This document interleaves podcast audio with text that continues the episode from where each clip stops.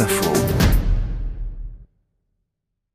Dans nos villes, il y a toujours plus de capteurs, toujours plus de données. Ça s'appelle la ville intelligente, la fameuse Smart City. Bonjour Cécile Maisonneuve. Bonjour. Ma ville demain sera-t-elle une ville du tout numérique? Oui, parce qu'ils sont partout ces capteurs, dans les réseaux d'infrastructures, dans les rues et surtout dans nos poches via nos smartphones. La Smart City est bel et bien l'avenir de nos villes. Mais de quelle Smart City parle-t-on? Le numérique, pourquoi faire? Revenons sur ces promesses. Depuis 15 ans, il nous dessine une ville ultramoderne, à la fois connectée, agréable, durable. Mais dans bien des villes, le rêve a viré au cauchemar. Le numérique devait mettre fin aux bouchons, il n'a fait que les aggraver.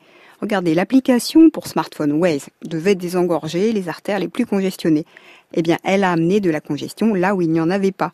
Uber devait réduire le nombre de voitures individuelles, mais a ajouté des voitures dans nos villes déjà surchargées. Entre ces promesses et le réel, pourquoi la ville intelligente nous déçoit-elle?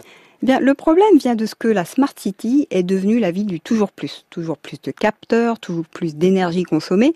Si le numérique était un pays, il serait le troisième consommateur mondial d'électricité, troisième derrière les États-Unis et la Chine.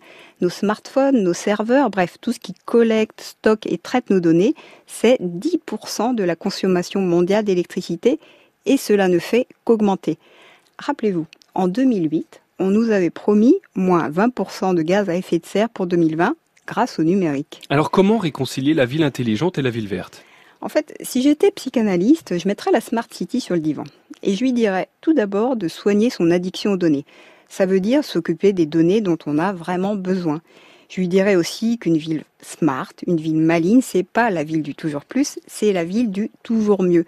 C'est une ville où je peux remplir chaque jour mon programme d'activité, mais sans pour autant dégrader l'environnement. Donc une ville qui utilise le numérique, oui, le numérique fait partie de nos vies, on ne va pas le désinventer.